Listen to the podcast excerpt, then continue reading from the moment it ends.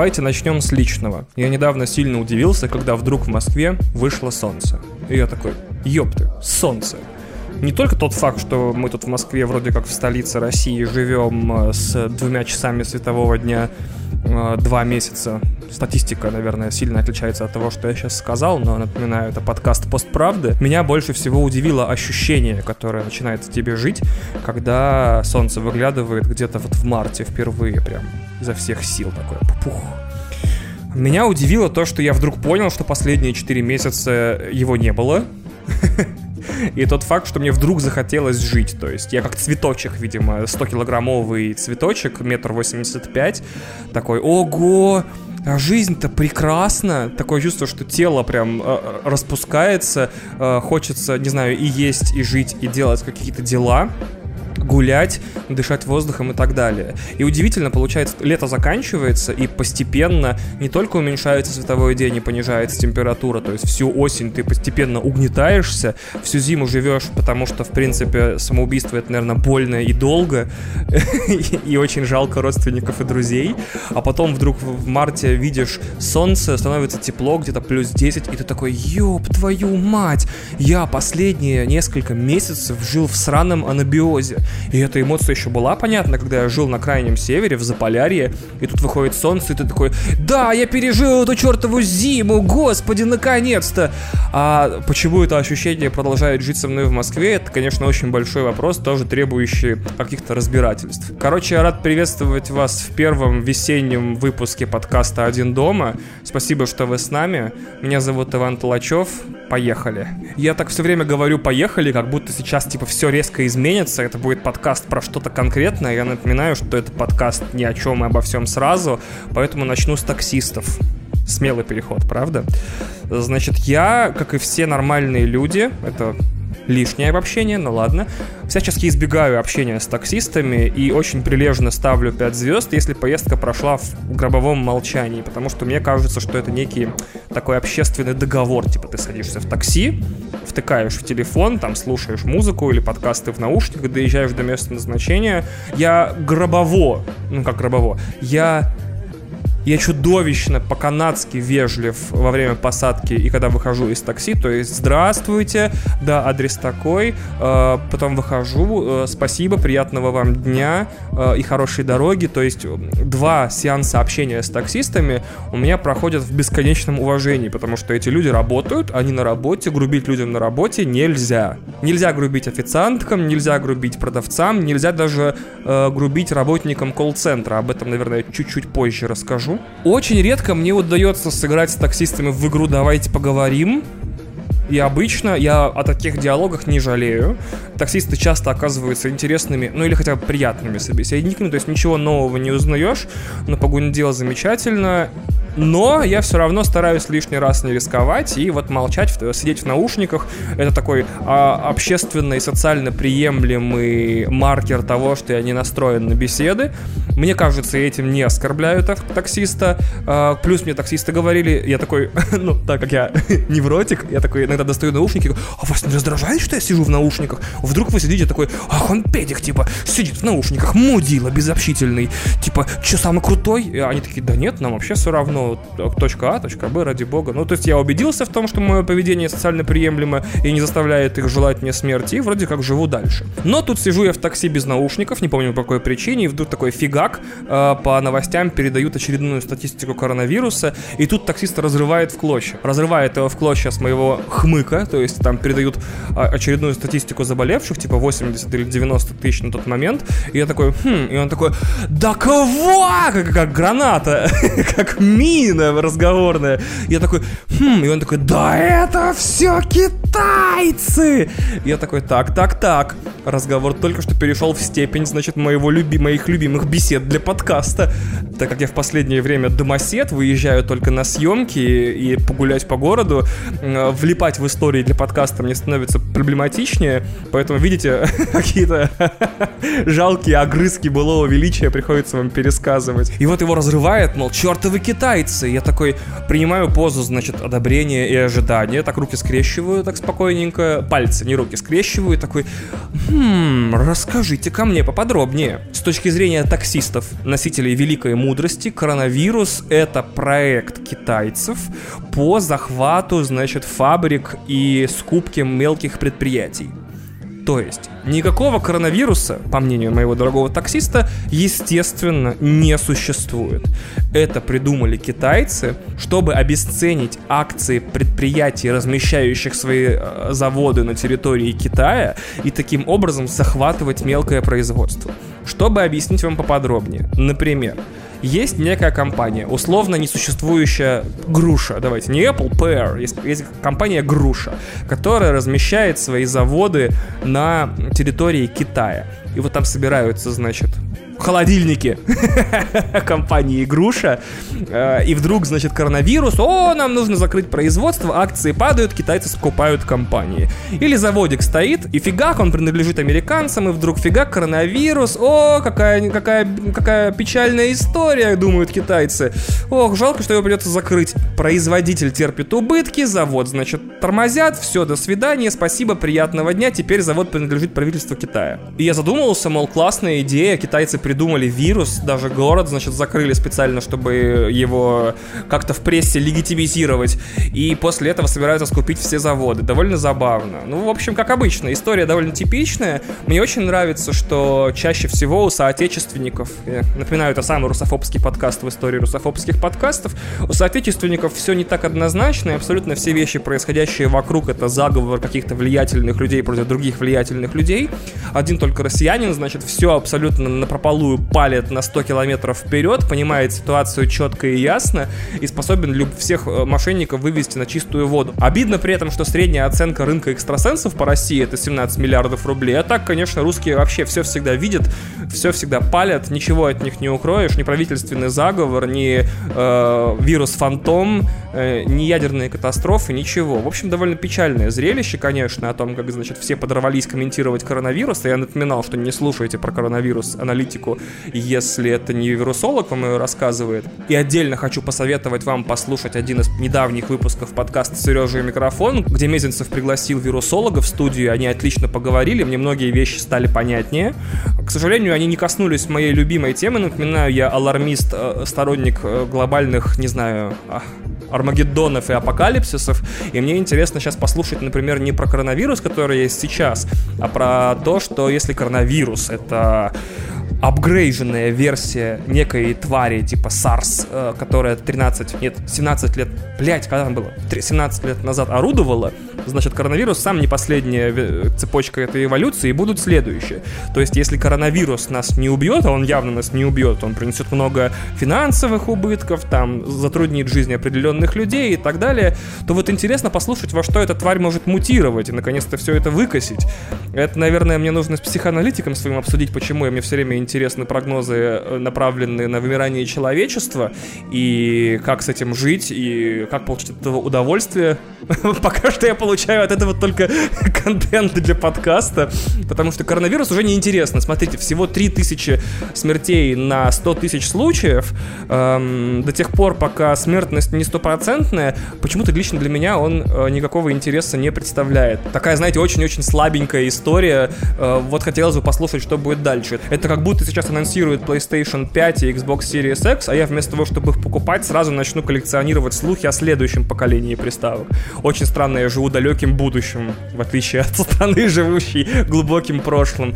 Обещал вам про сотрудников колл-центра рассказать. Очень интересная история была. Звонят мне из некой фирмы, скажем так, пчелиной, и говорят, вот вы пользуетесь нашим пчелиным интернетом. И я такой, все правильно. «Э, как вам нравится наш пчелиный интернет? Такой, в последнее время не очень. Они такие, ой, да мы вам повысим тариф, подключим телевидение, еще мобильную связь подключим, значит, все это будет по одному тарифу и дешевле, чем вы платите сейчас. Вы будете просто в шоколаде, сраные копейки за весь спектр услуг, потому что вы наш VIP-клиент. Я такой, это сильно вряд ли правда, но допустим. И монолог человека из колл-центра, позвонившего мне, заканчивается словами «Когда и куда вам доставить сим-карту?» И я так зам- замер, и почему-то во мне э, вместо вот мой, не знаю, деда или грубияна начал говорить человек начал говорить россиянин, который видит все эм, подставы, значит, и заговоры сразу. Я говорю, проблема в вашем скрипте в том, что он слишком резко заканчивается призывом к действию. То есть мы пропустили такое чувство, что с вами много-много этапов разговора и сразу перешли э, к финалу. То есть это все равно, что «Здравствуйте, меня зовут Иван, я, значит, работаю монтажером, у меня есть подкаст и телеграм-канал, э, пойдемте ебаться». Я говорю, это слишком резко для меня, простите, пожалуйста, э, но, к сожалению, э, я не заинтересован в каких-то дополнительных услугах от пчелиной фирмы. Э, работник колл-центра пчелиной фирмы, вместо того, чтобы поговорить со мной как с человеком, вдруг внезапно, значит, начал читать скрипт который мы написали маркетологи пчелиной фирмы, дальше. И такой, тогда вы можете отдать эту сим-карту кому-то из своих друзей или родственников, которым требуется связь. Я такой, Ну, то есть нет у меня никого, кому требуется связь, а те, кому требуется связь, у них есть. Ну, в таком случае, продолжает работник пчелиной фирмы, вы можете вставить в симку в планшет. Я такой, опять мимо, у меня планшет без LTE, без трея для сим-карты, простите. И тут я понимаю, что разговор-то абсолютно бессмысленный. Сотрудник колл-центра, несчастный заложник, значит, написанного маркетологами скрипта, будет мне э, озвучивать раз за разом сценарии применения этой несчастной сим-карты до тех пор, пока один из них хоть чуть-чуть не зацепится и не сработает, потом он пойдет по скрипту дальше. И никакой человечности в этой поддержке или в этом звонке нету. Если бы, например, искусственный интеллект мог бы симулировать человеческую речь без каких-либо осложнений, после чего анализировать ответы и воспроизводить новые части этого разговора, пчелиная фирма так бы и поступила. То есть этот человек заложник своей работы. Когда-то я начинал подрывать общение, говоря, пожалуйста, типа, дорогая женщина из банка Олега Психопата или дорогой сотрудник пчелиной фирмы, пожалуйста, я слышу у тебя классный голос, я не знаю тебя лично, но мне кажется, что ты достоин лучшей работы. Они смеялись, хихикали там, э, но, продолжали тащиться по скриптам, и это общение общение заходило в тупик гораздо быстрее, э, в некомфортный тупик, гораздо быстрее, чем я думал. И в итоге мне кажется, что во-первых, мне очень хочется грубить всегда. То есть я такой, ну, хотелось, наверное, даже правильно. Я такой, да что вы мне звоните? Я самый умный, я знаю про ваши скрипты, про маркетологов, про то, как это общение строится, и про все я знаю. Не-не-не, это такой умный. Как-то я себя год или полтора или два назад осадил на эту тему, типа, ну вы что ты говнишь? Это же человек на работе. Человек на работе, да, его работа заключается в чтении скриптов, э, и в звонкам, и в холодных звонках. То есть наверняка всякого говна по жизни он выдерживает, он выслушивает довольно много. И не то чтобы если я его сильно унижу или оскорблю своим ответом, а, я начну чувствовать себя ебически умным, типа э, суперкомедиантом, э, мега-комиком и повелителем любой ситуации, мастером разговоров. А он такой, да, ты все-таки крутой, вот зря я тебе позвонил. Вот, то есть никуда продуктивно это общение не скатится. И поэтому я очень вежливо отказываюсь всегда. И, к сожалению, это вежливо больше не работает. То есть, простите, но я на данный момент не заинтересован в услугах пчелиной фирмы. Это больше не, функцикли... не функциклирует. Знаете, вот у кого-то наверняка папа так шутил. О, во мне прорывается через меня отец потихоньку. Не функциклирует больше, значит, вежливый отказ. Я такой, спасибо, к сожалению, я не, не заинтересован в дополнительных функциях и услугах от такой-то такой-то компании. Они такие, а может быть, быть, вы заинтересованы в писе? Я такой, нет, в писе не заинтересован. А в кисе? Я такой, в кисе не заинтересован. Я вообще ни в чем не заинтересован. Я заинтересован только в том, чтобы продолжать волочить свое жалкое существование. Это я не говорю, это я вам говорю. В общем, очень печально. Очень печально, что люди вынуждены до сих пор в 2020 году как-то служить прослойкой между, э, даже не прослойкой, я бы сказал бы, служить неким временным решением для больших корпораций до тех пор, пока Google или Facebook или там Яндекс не придумают искусственный интеллект, который сам будет обзванивать, сам будет предлагать, анализировать реакции, продолжать разговор, оформлять доставки и так далее. Это бы разгрузило конкретно этих людей, и если вы работаете в колл-центре или ваши друзья работают в колл-центре, ребят, пожалуйста, во-первых, счастья вам и здоровечка, а, всего вам самого лучшего. Пожалуйста, рассмотрите вопрос о смене работы. Это неблагодарная работа на одного такого человека, который слишком много нервничает о том, как э, ему вести разговор. Типа меня приходится наверняка 10 долбок... долбоклюев, просто перекрытых наглухо. Которые шлют вас нахер, которые грубят, которые считают, что самоутвердиться за счет работника фирмы, звонящего холодным звонком, это типа... Ну, короче, меня пять лет назад. Наверняка вы наталкиваетесь на таких гондонов омерзительных. Поэтому счастья вам, здоровечка, не болейте. Возвращаемся к коронавирусу. Я тщательно слежу за статистикой э, больных и умирающих, и она меня не впечатляет. Это очень глупая фраза, потому что 3000 умерших это все-таки 3000 умерших, и надо не выебываться, да? Но вот, к сожалению, у меня не получается. А с другой стороны, с другой стороны, еще интереснее следить за статистикой отмененных мероприятий. То есть перенос Бонда, отмененный South by Southwest фестиваль, и, видимо, что-то еще будет отменено но явно.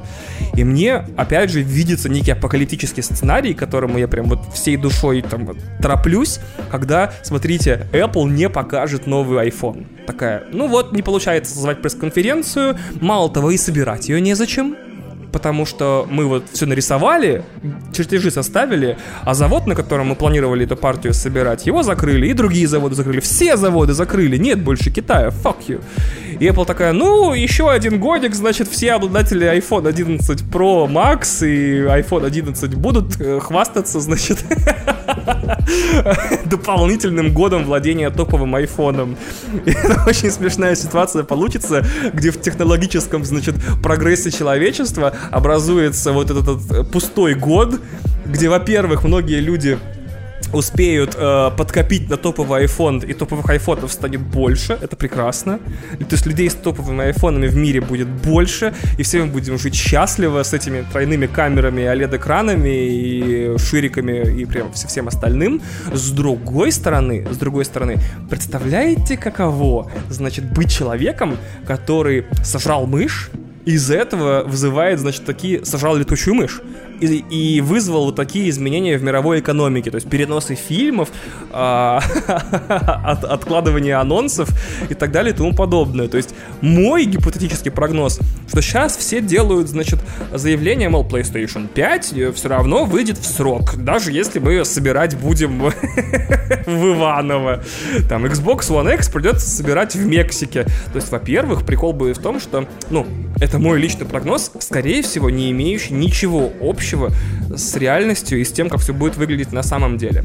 Но из-за переноса сборки из Китая куда-нибудь еще, и PlayStation 5, и Xbox будут стоить дороже и или выйдут в марте следующего года. То есть они такие, ну вот, ничего не поделаешь, мы вот, а, не успели, и, б, собирали где-нибудь в Мексике, и еще где-нибудь так вот получилось. В общем, вот, 550 или 600 долларов, и выходит он там в марте, на 8 марта все приставки, чтобы мужики не могли их себе купить, потому что должны покупать айфоны топовые все еще своим дамам.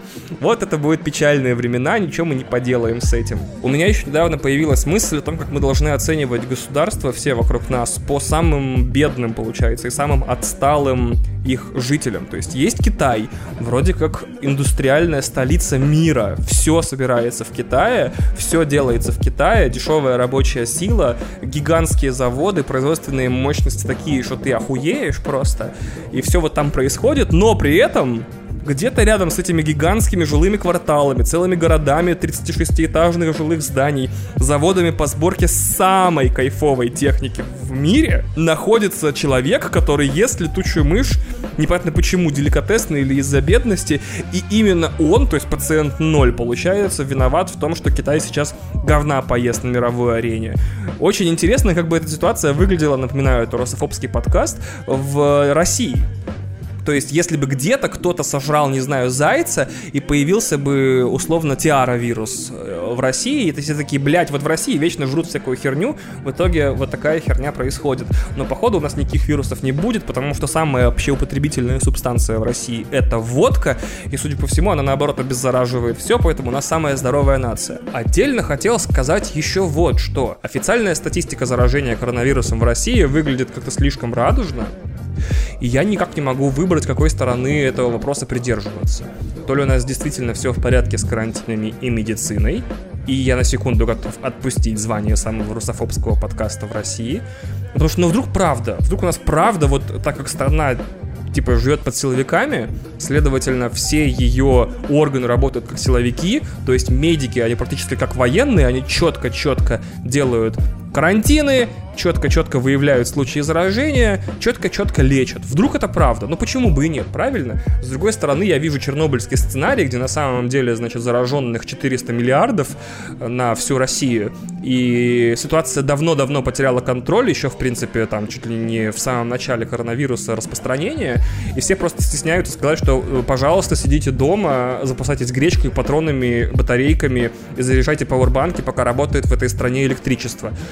Вот, то есть в этом-то и прикол, что я не знаю, какую сторону обсуждения выбрать, потому что э, обе, как мне кажется, довольно похожи на реальность, и обе имеют право на существование. Именно поэтому я не хочу сеять панику, какие-то вещи говорить, э, как-то на кого-то влиять.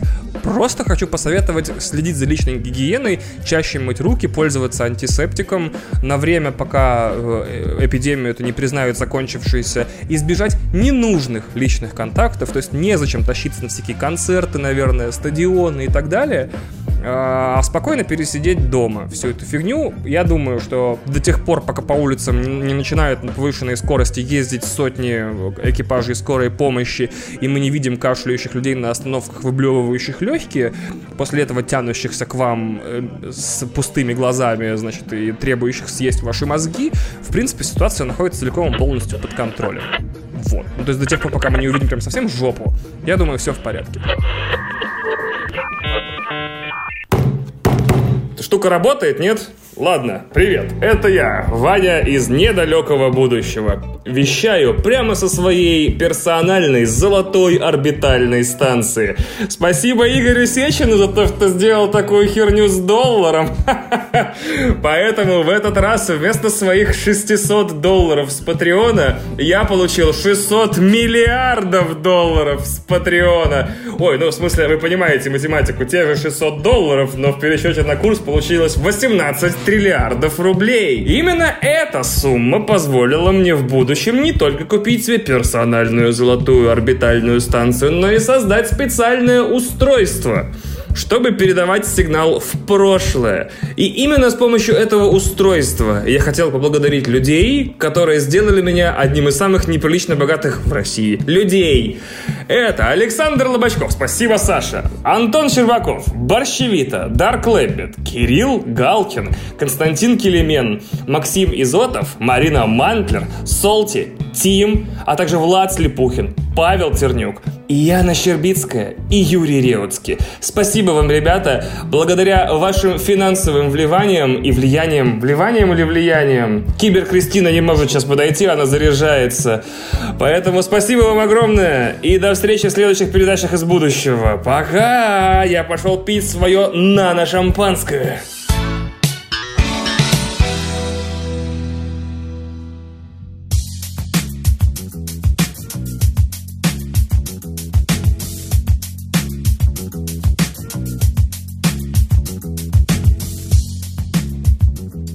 Совершенно неожиданный разворот. В последнее время в массовой культуре часто вижу высказывания про свободу воли. Уж не знаю, наверное, это признак зрелости нации, когда главные творцы вдруг начинают каким-то образом высказываться на совсем философские темы. Типа у, в приличных государствах достаточно денег, еды, работы, дел и всего остального, чтобы ее творцы, как то авторы сценариев сериалов и писатели могли свободно выражаться, значит, про философские вопросы, они, они искать, они писать сериалы для ТНТ, прости господи. Одна из моих любимых книжных диалогий — это «Вечная слепота» и «Эхопраксия» Питера Уотса, где обе книги — это фантастические истории о экспедициях к далеким звездам или неважно про что была эхопраксия, там до конца непонятно. Там наоборот экспедиция от далеких звезд к нам.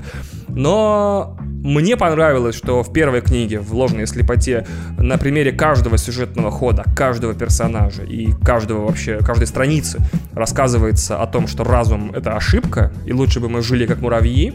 А вот в эхопраксии рассказывается, что никакой свободы воли нет, И это тоже подчеркивается каждым персонажем, каждым сюжетным ходом и всем остальным. И мне очень запала эхопраксия. Она общественным консенсусом считается книгой худше, чем ложная слепота. Но при этом мне нравится даже чуть-чуть больше. Как раз таки потому, что там про свободу воли пишутся довольно смелые вещи, что никакой ее никогда нет, и можно иллюзии лишние не испытывать. Я такой, блин, кто бы еще бы написал бы или снял бы что-нибудь на эту тему, чтобы можно было, так сказать, мозги напитать и подумать о том, что существует ли вообще вся эта фигня, или детерминизм давным-давно победил. И тут, значит, буквально за месяц один я успеваю прочитать и посмотреть вот такие вещи. Сейчас я вам расскажу. Есть такой чувак Тед Чан. В 98 году он выпустил сборник рассказов под названием «История твоей жизни». И на одноименном рассказе как раз-таки основан фильм «Прибытие», столь любимый филологами и футуристами одновременно. Один из моих любимых фильмов про контакт с инопланетянами, поскольку мне кажется, что если бы контакт случился, он бы выглядел примерно так. Люди бы долго анализировали кружочки от кофе на бумаге и такие, что этот кружочек может значить? Так вот, там есть рассказ офигенный, называется «Понимай». Он, он самый короткий, по-моему, во всем сборнике и абсолютно разносной. Он посвящен тому, как человек, принимая некие таблетки, становится умнее. Написан рассказ в 91 году, задолго до романа и фильма э, Limitless, как он на русском-то был, ну, который, э, который про Брэдли Купера, который нажрался таблеток и стал супер, значит, сначала писателем, потом биржевым брокером, потом хер знает кем. Так вот, понимай, это рассказ, который каждую страницу умножает себя на два. То есть вот он съедает эти таблетки и становится умнее. Еще через страницу он становится в два раза умнее. Еще через страницу еще в два раза умнее. И где-то в середине я уже задыхался, когда читал такой, да ну нахрен, такое вообще возможно?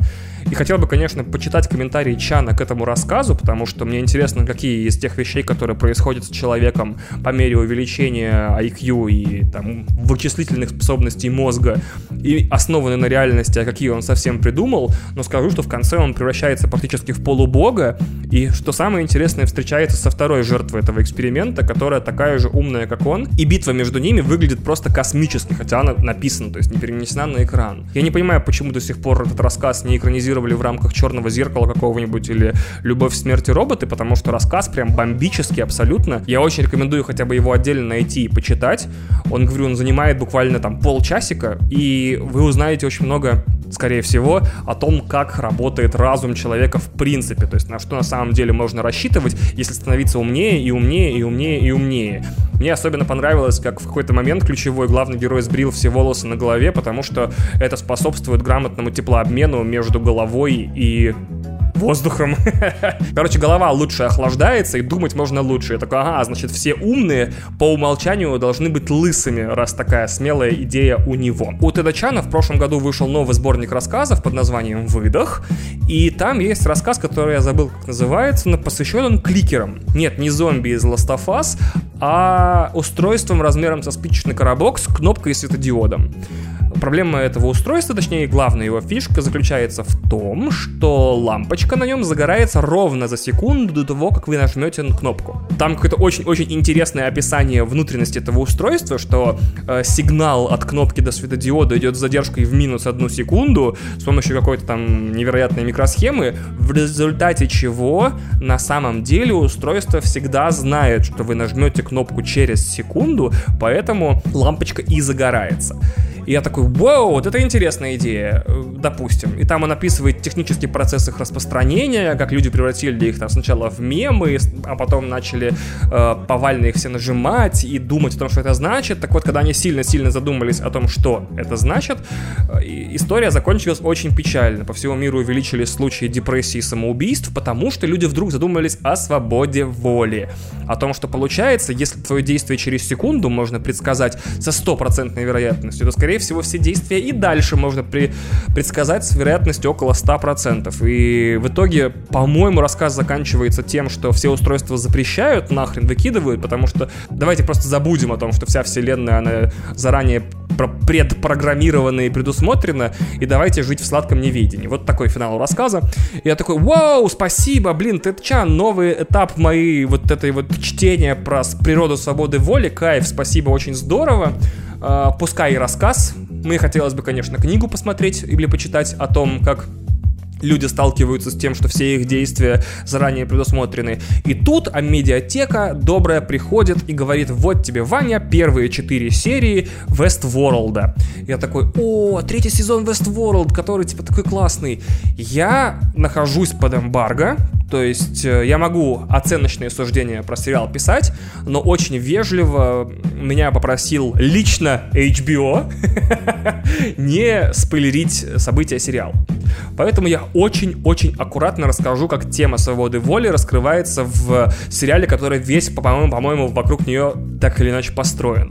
В третьем сезоне появляется некая сюжетная конструкция. Это можно так назвать. Это не совсем герой, не совсем как бы поворот сюжета, это некая одновременно физически ощутимая и в то же время эфемерная штуковина, которая предположительно сценаристами знает все события сериала, ну, не сериала, а как бы действия героев вперед. То есть все герои, какие бы действия они ни совершали, они либо подтверждают тот факт, что вся вселенная Westworld, которая как копирует реальный мир, работает по заранее прописанному сценарию, либо пытаются это опровергнуть. Но что, если их попытки на самом деле заранее тоже предусмотрены?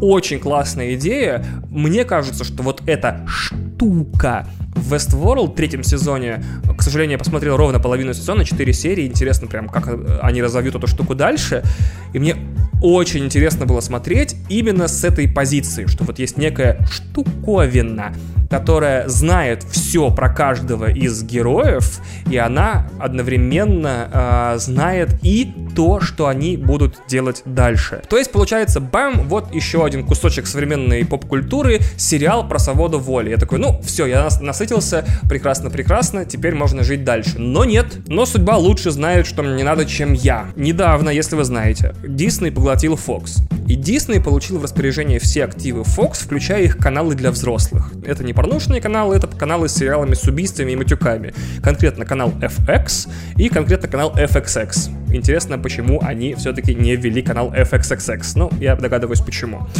FX был большой библиотекой крутых сериалов. Практически все мои любимые сериалы э, выходили либо на HBO, либо на FX.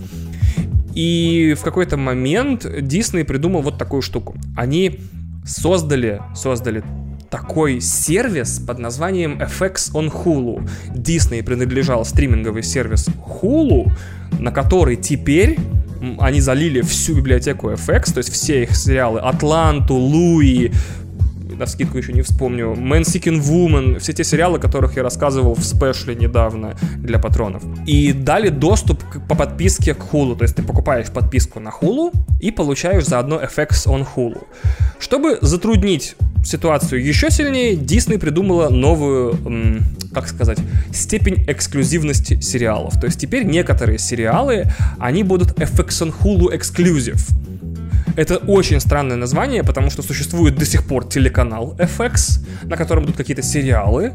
Так вот, когда вы видите или увидите в будущем, что сериал FX on Hulu, FX, сериал FX on Hulu то есть, если вы увидите в будущем, что какой-то сериал маркирован FX on Hulu Exclusive, это означает, что он не идет, не эфирится на телеканале FX, он доступен в Hulu в специальном разделе каталога. То есть, Disney, конечно, блядь, очень шикарно к этому подошли. Вместо того, чтобы как-то чуть-чуть поднапрячься, они перемешали все свои понятия, перепутали всех клиентов, и теперь люди, которые будут искать сериал Devs, который в России перевели как разрабы, хотя на самом деле я бы, ну, совсем не шутливо, они, наверное, думали, что это продолжение Silicon Valley, а это сериал совершенно про другое, они его маркировали FX on Hulu Exclusive. И во всех абсолютно статьях про этот сериал, который я читал, сказано «Внимание! Это не сериал, который идет на FX, он доступен тут-то, вот в этом разделе». Спасибо Дисней, что так упростил нам просмотр. И как-то нам помогла. Почему я рассказываю вообще про сериал, в котором всего две серии вышло? Потому что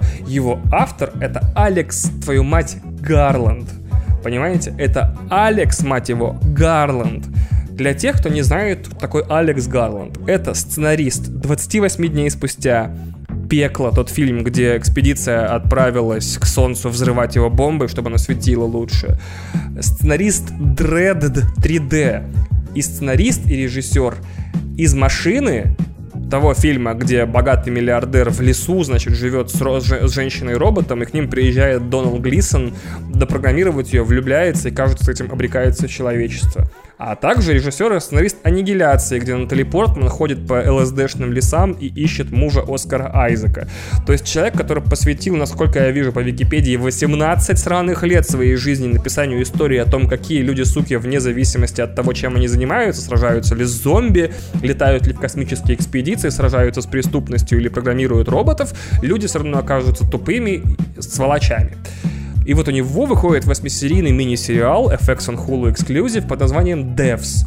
И там еще круче свобода воли. Короче, я расскажу вам завязку. Малой парень по имени Сергей устраивается в суперкомпанию под названием Амайя, названную в честь умершей дочери создателя этой компании. Очень удобно, совсем не символично и э, рекомендует себя как очень крутого AI-кодера, который умеет программировать искусственный интеллект и больших успехов добился, после чего начальник этой компании переводит его в некое отделение под названием Devs. Это отделение находится в фарадейской клетке, закрыто в 80 там, километровых стенах бетона, полностью экранировано от любых сигналов и плюс сам комплекс исследовательский подвешен в электромагнитном вакууме, то есть это одновременно вакуум, который на электромагнитах держит куб внутри куба, где находится лаборатория, где люди занимаются чем-то ужасным.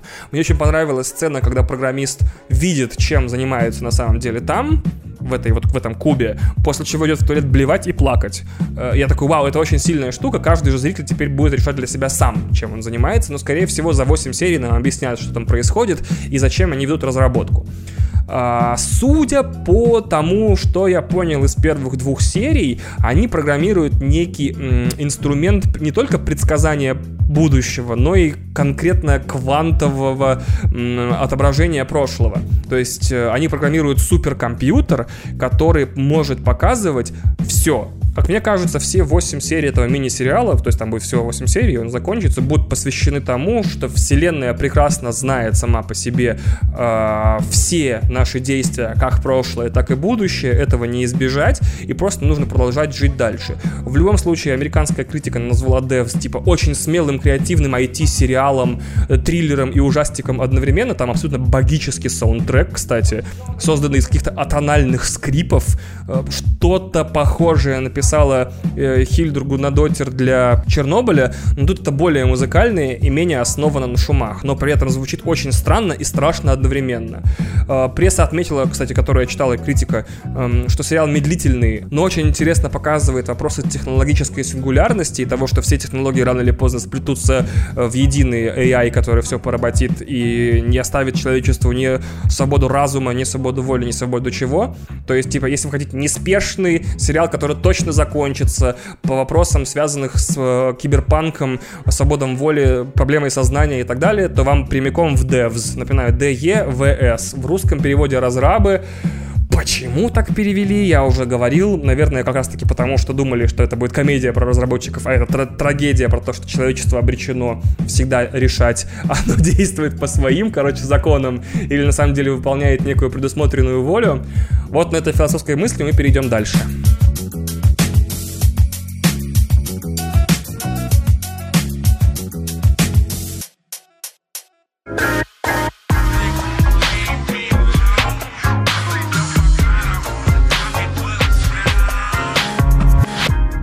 Меня осталось много заметок к подкасту, которые, к сожалению, утратили актуальность. То есть я такой написал в заметках, мол, м-м, рассказать об этом, написал какие-то поинты, которые хотел раскрыть.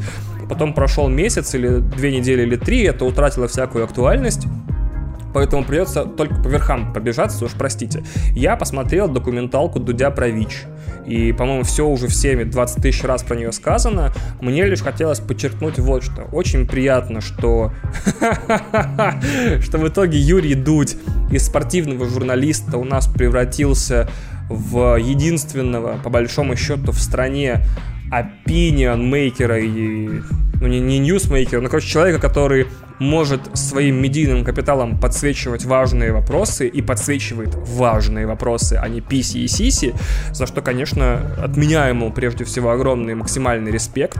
Я вообще не ожидал, потому что я читал очень интересный пост в телеграм-канале, где было написано, что Дудь, в принципе, мог просто продолжать э, продавать рекламу за бешеные деньги, звать к себе топовых рэперов, с ними разговаривать о том, ебутся ли они с фанатками и принимают ли наркотики, и как весело быть рэпером в России, а что-то внутри Юрия Дудя очень интересно выкрутилось, и он превратился в энциклопедию русской жизни практически. То есть забавно, что именно, скорее всего, то, что Дудь снимал вне интервью, и станет какими-то документами эпохи постфактум. То есть вот у нас был Парфенов, который вот снимал у нас по прошлому э, российскому большой-большой сериал, до сих пор, как мне кажется, насколько я знаю, не оконченный. А вот о России десятых и двадцатых, получается, будут судить по роликам Дудя. Это очень иронично. Надеюсь, кто-нибудь успевает их скачать перед тем, как YouTube придет в негодность. Во всех смыслах. Перед тем, как он начнет запретиться в России, или пройдет тысяча лет и э, сервера сломаются, кто-то должен держать физические копии этих великолепных фильмов у нас. С другой стороны, очень модная шутка появилась, что чтобы теперь о какой-нибудь проблеме люди узнали и начали что-то с ней делать, э, Юрий Дудь должен снять документальный фильм. Я с этим абсолютно согласен. Юрий Дудь должен снять фильм про то, что геи — это абсолютно нормальные люди, с которыми можно жить, работать и вообще взаимодействовать, чтобы у нас как-то эта херня полегла. Юрий Дудь должен снять фильм, что женщин нельзя бить, насиловать и подвергать их всяческому абьюзу. Наверное, тогда у нас все таки бля, серьезно? Бля, нифига, я и не знал. Э, что не знаю, вот единственный вопрос, который у меня есть, не к Юрию Дудю, а к вечности, заключается в том, что вот такая ситуация, в которой, значит, должен быть у нас в стране Юрий Дудь прожектором высвечивать, значит, несовершенство в российском обществе или в российской истории, демонстрировать их простому рабочему классу в регионах и в Москве. Вот из-за того, что у нас один человек отвечает за демонстрацию жестокой реальности и ужасного прошлого, это что-то говорит больше о самом Дуде, или все-таки о россиянах? Или о нашем правительстве? Или о чем? То есть как вообще в каком-то обществе могла возникнуть ситуация, где люди, люди смотрят документалку бывшего спортивного журналиста, интервьюера, ныне, получается, контент-мейкера, не знаю, блогера Юрия Дудя, и такие, о, о, спит это страшно, но можно жить с ним, и нельзя хуесосить тех, кто им болеет. Хм, забавно. Забавно и в то же время грустно. Вышло интервью с Лапенко, я его еще не смотрел, однако я опять попал в такое поле влияния Юрия Дудя, я не смотрел внутри Лапенко принципиально, как, как тот самый надоедливый друг, который такой, вокруг фильма под названием X слишком много хайпа, я не буду его смотреть. И забавно, что я в 31 превратился в такого же человека, который читает в Твиттере 100 тысяч отзывов на «Внутри Лапенко», все хвалебные, там, великолепные, философские и грустные. И я такой, хм, Кажется, этот сериал слишком много обсуждают, и все его друг другу советуют. А что, если я буду выпендриваться и не буду его смотреть? Забавная история получилась, да. Я в итоге э, подумал, что если Дудь взял интервью у Лапенко, то получается, Лапенко это фигура уже такого масштаба, которую глупо, несознательно и а, вредно игнорировать. И пришлось мне, значит, сесть и посмотреть первые три серии из пяти внутри Лапенко, и я был в полном восторге. Мне нравится то, как это сделано, как это написано, как это снято и исполнено, а еще у меня, как у завидующей твари вечно всем, ощущение такое, что додуматься до этого мог кто угодно. Это мог бы быть сериал Сергея Мезенцева, это мог бы быть сериал Александра Гудкова, это мог бы быть сериал кого угодно, кто угодно мог кривляться перед камерой. Ну, ладно, я преувеличиваю кто угодно, но большинство русских актеров и комиков могли бы снять что-то подобное, а снял почему-то Лапенко, потому что все ингредиенты вот этого коктейля, они лежали на поверхности. Какие-то трогательные персонажи из 80-х, положенные, значит, на VHS фильтры из 90-х, со сценарием от э, каких-то скетч-шоу английских, пропущенных через грусть по 80-м, э, с какими-то влияниями быть Джоном Малковичем все ингредиенты этого лежали на поверхности и были очевидны с самого начала. То есть ты включаешь и видишь все, откуда надергано. Почему при этом не надергал никто, кроме Лапенко, большой секрет. То есть получается, все великие и великолепные популярные вещи работают так, что садится человек и такой, вот надо это, это, это взять и так сделать. И просто делает. И вот у него там по 5, по 10 миллионов просмотров на каждой серии. Его зовет Дудь, все счастливы, все хвалят, вот его уже СТС в сериал пристроила. Кстати, непонятно. СТС, по-моему, может быть, его сняло заранее в сериале, а тут на фоне хайпа под подсвечивают, был этот сериал у нас теперь вот с Лапенко. Э-э-э! Очень смешно. Кстати, скорее всего, ситуация такая обстоит. Есть сериал «Корни» на СТС, который сейчас СТС рекламирует как «Это сериал с Антоном Лапенко». А на самом деле окажется, что они его снимали два года назад, положили на полку, а тут вдруг хайп-шмайп, и они достают его и рекламируют через наличие как раз-таки Лапенко в касте, а в главной роли играет другой чувак, и Лапенко играет э, э, эпизодического персонажа. То есть до чего же СТС на самом деле расчетливые письки. Последняя история, которую хотел рассказать. Я посмотрел документалку про Тарантино, которую то ли в феврале, то ли в январе прокатывали в России. Называется «21 год Квентина Тарантино». 21 год это не Квентину Тарантино и не его творчеству. Это был такой проект, который замутили в Америке по большим биографиям режиссеров, снятых с перебивками интервью и архивных кадров, но, к сожалению, из-за финансирования успели снять только про Ричарда Линклейтера и про Квентина Тарантино, после чего материал с Тарантино попал в какую-то пиздарезку, его 7 лет не выпускали, или я сейчас ошибаюсь в цифрах, я, скорее всего, ошибаюсь в цифрах, и вот только сейчас выпустили. Так вот, это самая безумная документалка про Тарантино, которую я видел.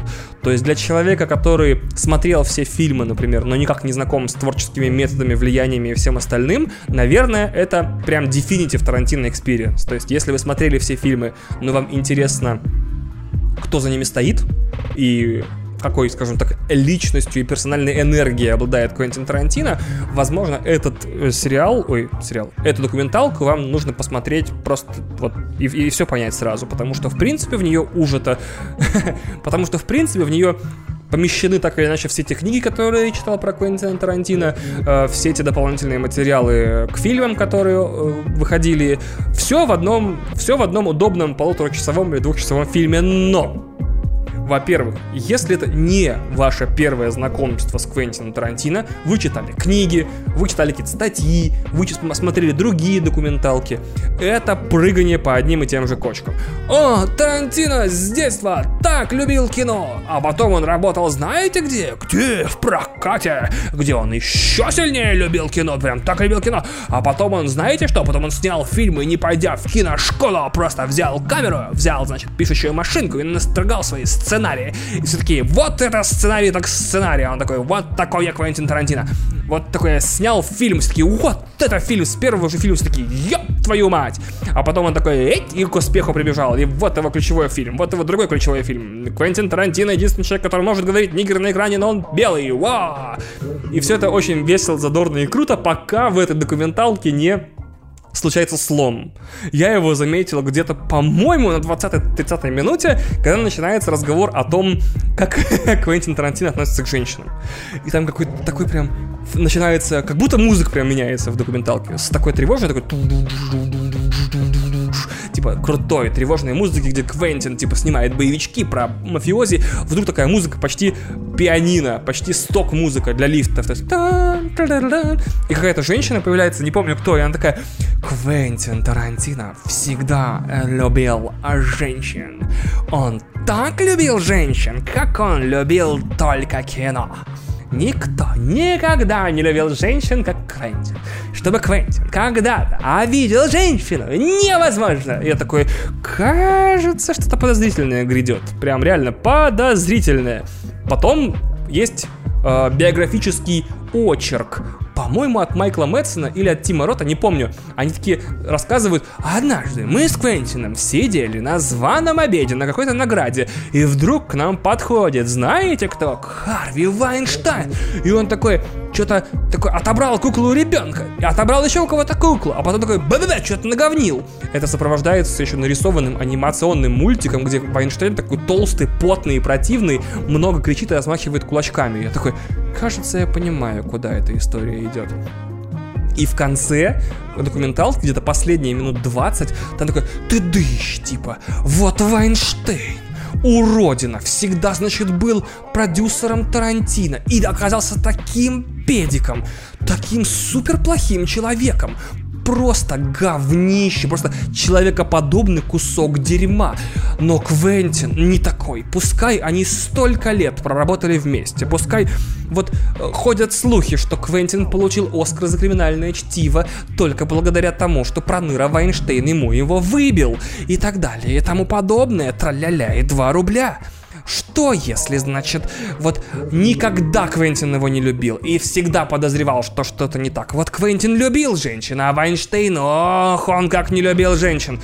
Я такой, вау, целая документалка про Тарантино, которая призвана, реально вся документалка, полтора часа, чтобы зритель смог в голове отделить Квентина Тарантино от образа Харви Вайнштейна. То есть это даже не документалка, это publicity пресс-релиз. Вы же знаете, да, что Тарантино снимал все свои фильмы для студии Miramax, а вот конкретно «Однажды в Голливуде» снимал для Sony. И абсолютно вся эта документалка, которая, напоминаю, была сначала снята, потом заморожена, потом перемонтирована и доснята, она целиком и полностью кажется мне заказным промо-материалом Sony для э, «Однажды в Голливуде» что вот у нас выходит фильм, который снял Тарантино, вот только дружил с очень плохим человеком, но теперь он не дружит. И ничего общего у них нету. Смотрите «Однажды в Голливуде» с такого-то мая в кинотеатрах. Нет, Тарантино вот причастен ко всем хорошим вещам, а Вайнштейн так к плохим обидно, что биографическая документалка, которая позволила бы людям сблизиться с Квентином, узнать, о чем он думает, что он считает крутым,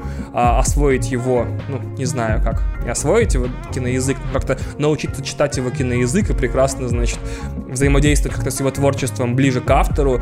И, не знаю, какие еще дурацкие словосочетания придумать, она в итоге полностью ушла на то, чтобы серьезно в массовом сознании и в сознании всех зрителей этой, документальных, этой документальной ленты разделить Вайнштейна и, Тар, и Тарантино по отдельным, как бы, не знаю, как, стаканчикам, коробочкам в голове.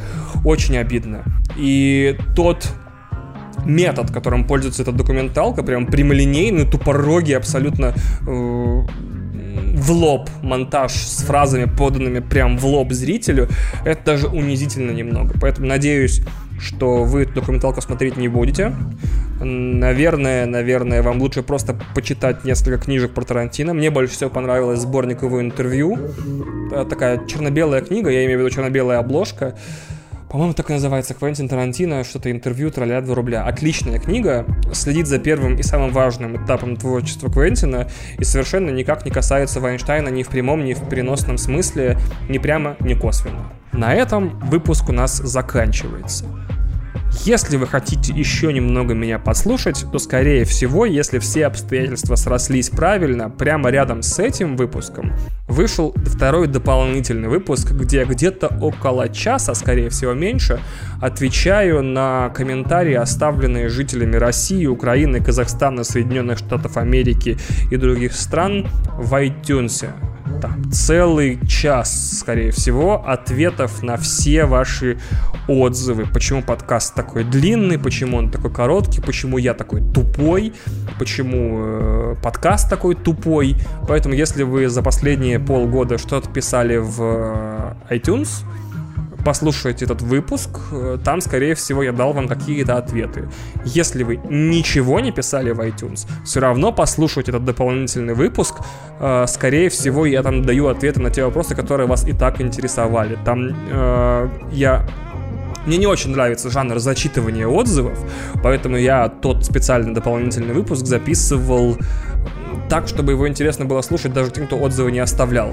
То есть, возможно, там будут какие-то вещи, которые о внутренней кухне подкаста вам хочется узнать, о том, как я себя чувствую в связи с его записью, почему я его записываю, как у меня это получается.